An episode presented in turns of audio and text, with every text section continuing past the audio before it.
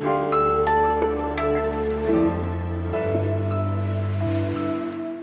Guten Morgen und herzlich willkommen zu Was jetzt, dem Nachrichtenpodcast von Zeit Online am Donnerstag, den 24. November. Da schauen wir Richtung Bundestag, wo diese Woche Haushaltswoche ist und heute um Ressortetats gerungen wird. Im zweiten Teil blättern wir dann in Ermittlungsakten, stoßen auf Offshore-Konten und sprechen über einen Erbstreit, der gerade die Autobranche erschüttert. Ich bin Konstanze Keins und hier kommen wie immer erstmal die kurzen Nachrichten. Ich bin Christina Felschen. Guten Morgen. Nach russischem Beschuss ist die Wasser- und Stromversorgung in weiten Teilen von Kiew ausgefallen. Auch andere Landesteile und das benachbarte Moldau sind offenbar ohne Strom. Präsident Volodymyr Zelensky hat den UN-Sicherheitsrat daraufhin aufgefordert, Russland als Terrorstaat einzustufen. Polen schlug vor, die Flugabwehrsysteme, die Deutschland ihm angeboten hatte, stattdessen in der Ukraine zu stationieren. Fast eine Viertelmillion Menschen in der EU sind im Jahr 2020 vorzeitig gestorben, weil sie zu viel Feinstaub eingeatmet haben. Mehr als im Jahr zuvor. Das berichtet die Europäische Umweltagentur. Schadstoffe erhöhen demnach das Risiko für Herzkrankheiten, Schlaganfälle und Lungenkrebs. Und zuletzt ein Blick nach Katar. Da wird das deutsche Team für seine Protestaktion gegen die FIFA offenbar nicht bestraft. Vor der Partie gegen Japan hatten sich die Spieler demonstrativ die Hand vor den Mund gehalten.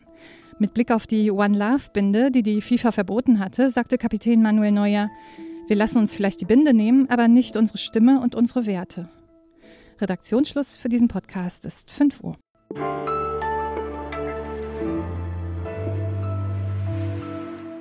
Im Bundestag läuft die Haushaltswoche. Die Generaldebatte gestern hat sich ja in eine Märchenstunde verwandelt.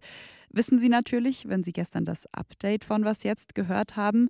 Bundeskanzler Scholz verglich nämlich die Rede von Unionsfraktionschef Merz mit Alice im Wunderland. Und von der CDU kam dann der Konter, naja, die Bundespolitik erinnere an Jim Knopf und den Scheinriesen Herr Tutur.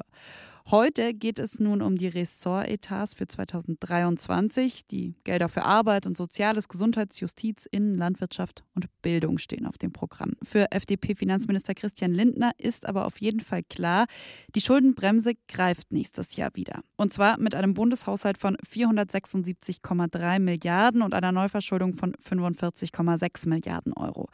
Wir wollen heute deshalb mal genauer auf die Haushaltswoche im Bundestag schauen und zwar mit Marc Schieritz, wirtschaftspolitischer Korrespondent der Zeit. Hallo Marc. Hi, hallo. Ja, vor knapp zwei Wochen, da haben die Haushaltspolitiker und Politikerinnen ja schon mal um Etats gerungen. Danach hieß es dann zum Beispiel, das Außen- und Entwicklungsministerium bekommt eine Milliarde mehr wegen Ausgaben durch den Krieg in der Ukraine. Ist jetzt also eigentlich längst alles klar oder könnte es heute doch nochmal zu Diskussionen kommen und bei welchen Etats? Nee, es ist eigentlich alles klar. Äh, die Entscheidungen darüber, wer wie viel Geld bekommt, die sind vorher schon gefallen. Der Ablauf ist ja so, dass das Bundesfinanzministerium den, den Entwurf für den Haushalt erstellt. Der geht dann an den Haushaltsausschuss. Und jetzt in der Haushaltswoche, was da passiert ist, dass man einfach nur noch mal darüber abstimmt. Das ist ein Ritual, das die Parteien aber nutzen, sozusagen, um politische Grundsatzfragen zu klären. Und das sieht man dann auch immer in den Haushaltsreden. So wie ja zum Beispiel das Thema Schuldenbremse. Die FDP will an ihrem Wahlversprechen ja festhalten, die Schuldenbremse einhalten. Die Union wirft Lindner nun aber Unehrlichkeit vor. Was ist an dem Vorwurf dran? Ja, die Union hat natürlich ein bisschen recht. Christian Lindner hält die Schuldenbremse ein, aber in gewisser Weise nur auf dem Papier, weil er um Geld sich zu leihen, verschiedene sogenannte Sondervermögen eingerichtet hat. Das sind einfach Töpfe, wo der Staat sich Kredite aufnehmen kann und damit Dinge finanzieren kann, aber ohne dass das in der offiziellen Haushaltsstatistik auftaucht. Das heißt, diese Schulden werden gemacht, ganz real. Sie rechnen sich aber nicht sozusagen rein in die Schuldenbremse. Und jetzt kann man sagen, das ist eine sehr gute und auch pragmatische Politik, weil wir brauchen das Geld ja. Die Bundeswehr muss modernisiert werden. Der Klimaschutz muss vorangetrieben werden. Deswegen ist gut, dass man da Mittel und Wege findet, das an der Schuldenbremse vorbei zu tun. Ist, würde ich persönlich sagen, auch so, aber natürlich ist es auch ein bisschen verlogen. Mhm. Und aus der anderen Richtung gefragt, was wäre denn die Alternative? Da gibt es eigentlich zwei Alternativen. Die eine ist, man spart das Geld irgendwo an anderer Stelle ein. Aber dann ist natürlich auch die Frage, wo. Ja? Also müsste man anfangen, Renten zu kürzen oder Sozialleistungen zu kürzen. Und das will natürlich auch niemand. Und die zweite Alternative wäre zu sagen, naja, dann ich leime das Geld nicht, sondern ich nehme es den Leuten ab, nämlich über höhere Steuern. Das haben einige Ökonomen jetzt auch vorgeschlagen vom Sachverständigenrat letzte Woche in dessen Jahresgutachten. Da sagt die FDP aber, empfinden wir schlecht. Hohe Steuern sind schädlich für die Wirtschaft, deswegen wollen wir das nicht. Nicht. Und deshalb ist es eben so, dass im Zweifel dann Christian Lindner eher Schulden machen will, als diese Steuerfinanzierung in Angriff zu nehmen. Hohe Schulden machen äh, ist jetzt genau ein Punkt, vor dem gerade die Haushalte und Haushälterinnen warnen. Und zwar, weil steigende Zinsen ein Risiko seien. Inwiefern? Weil es so ist, dass Deutschland, der deutsche Staat, genau äh, jeder Privathaushalt Zinsen bezahlen muss, wenn er sich Geld leiht. Und diese Zinsen waren für den Staat extrem niedrig in den vergangenen Jahren. Die lagen bei null. Prozent, teilweise sogar waren sie negativ. Das heißt, man konnte sich eigentlich umsonst Geld leihen.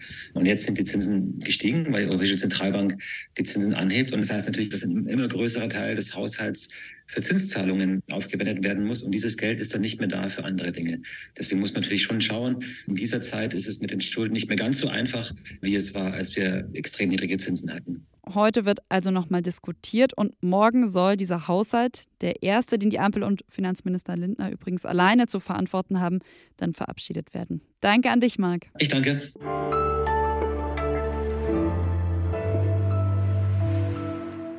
Und sonst so? Ein falsches Schimpfwort kann teuer werden. Das Landgericht in München hat gerade zum Beispiel entschieden, dass man einen Menschen nicht Gollum nennen darf. Ja, also nicht so wie dieses lichtscheue Wesen aus Herr der Ringe und dem Hobbit, das mit sich selbst spricht. Mein Schatz. Kurzer Jura-Exkurs. Jemanden so zu nennen, Gollum zu nennen, kann nämlich das allgemeine Persönlichkeitsrecht verletzen.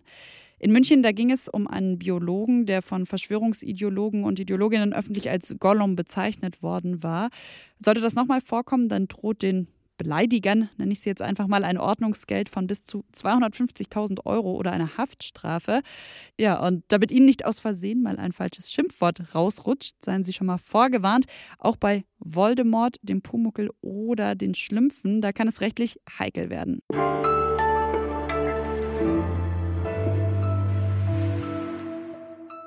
Vor einem Gericht in Turin geht es zurzeit um Geld, um einen Erbstreit, der in Europa beispiellos ist und in dessen Mittelpunkt eine der einflussreichsten und schillerndsten industriellen Familien der Welt steht. Die Agnellis sind die Familie hinter Fiat, haben den Autohersteller groß gemacht und damit sehr viel Geld verdient. Vor Gericht geht es nun um ein Erbe von 4,6 Milliarden Euro und damit um Geld, wegen dem eine Mutter ihre eigenen Kinder verklagt. Ingo Malcher aus dem Wirtschaftsressort der Zeit hat zu diesem Fall, der gerade die Autobranche erschüttert, recherchiert. Hallo Ingo. Hallo Konstanze. Warum ist dieser Erbstreit denn mehr als eine reine Familienangelegenheit? Warum hast du dazu so lange und intensiv recherchiert? Also zum einen, weil die Agnelli-Familie Italien wirklich geprägt hat, zumindest das Italien der Nachkriegszeit. Sie haben ein Riesenunternehmen aufgebaut. Und das andere ist, dieser Fall erlaubt einmal hineinzugucken, wie solche Familien funktionieren, was passiert in solchen Familien und auch um wie viel Geld geht es dort. Mm, dann lass uns doch an der Stelle nochmal genauer schauen, um was sich dieser Streit zwischen Mutter und Kindern dreht, der da jetzt vor Gericht nochmal aufgerollt wird. Gianni Agnelli war der große Mann der italienischen Industrie, ein, quasi ein heimlicher König Italiens. Der hatte eine Tochter, diese Tochter heißt Margherita. Und nach dem Tod von Gianni Agnelli vererbt er sein Geld an seine Frau und seine Tochter. Dann aber passiert, dass seine Frau, also die Witwe von Gianni Agnelli, einen großen Teil von dem, was sie hat, nicht etwa ihrer Tochter vermacht, sondern ihren Enkelkindern. Die Mutter fühlt sich dabei übersprungen. Sie meint, sie sei zu kurz gekommen. Dazu muss man sagen, die Mutter hat schon 800 Millionen Euro geerbt, aber sie hat immer vermutet, da ist Geld versteckt worden von mir. Da ist Geld auf Offshore-Konten. Und das empfindet sie als höchst ungerecht, weil sie in zweiter Ehe nochmal geheiratet hat und fünf weitere Kinder bekommen hat. Und sie möchte, so sagt sie zumindest, dass alle ihre Kinder gleich behandelt werden. Klingt jetzt erstmal nach privatem Erbstreit sozusagen. Was würde es denn aber auch in Anführungszeichen außerhalb der Familie bedeuten, wenn sich Margarita Agnelli jetzt vor Gericht durchsetzt? In jedem Fall würde es bedeuten, dass über das Erbe, das sie bekommen hat, neu verhandelt werden muss. Und das bedeutet auch konkret, dass sollte sie sich durchsetzen, die Anteile an der Familienholding, die heute indirekt Anteile hält an dem Automobilkonzern Stellantis. Das ist einer der größten Automobilkonzerne der Welt, in dem ist Fiat aufgegangen, dass es auch dort plötzlich eine neue Großaktionärin gäbe, nämlich Margherita Agnelli, eine Frau, von der man nicht weiß, wie sie sich verhalten wird, ob sie die Aktien möglicherweise verkauft. Es wird auf jeden Fall einiges in Bewegung kommen. Und da schließt sich dann der Kreis zur Anmoderation, warum das gerade die Autobranche erschüttert, nehme ich an. Genau, also es ist mitnichten ist es das Ende von Stellantis oder ähnlichem, aber wenn bei einem solchen Konzern an den Wurzeln sich etwas verändert in der Eigentümerschaft, dann bleibt das nicht unbeobachtet. Und das ist, was in diesem Moment passiert. Die gesamte Recherche inklusive Anjeli Stammbaum finden Sie in der aktuellen Zeit. Bis aufs Blut heißt der Text. Und an dich vielen, vielen Dank, Ingo. Vielen Dank, Konstanze. Und damit sind wir schon wieder am Ende dieser Was jetzt Folge angelangt. Sie können uns wie immer gerne schreiben an wasjetzt@zeit.de. Ich Konstanze Keins verabschiede mich mit dem Hinweis auf unser Update heute Nachmittag. Das moderiert dann mein Kollege Moses Fendel. Tschüss und einen schönen Donnerstag. Ich habe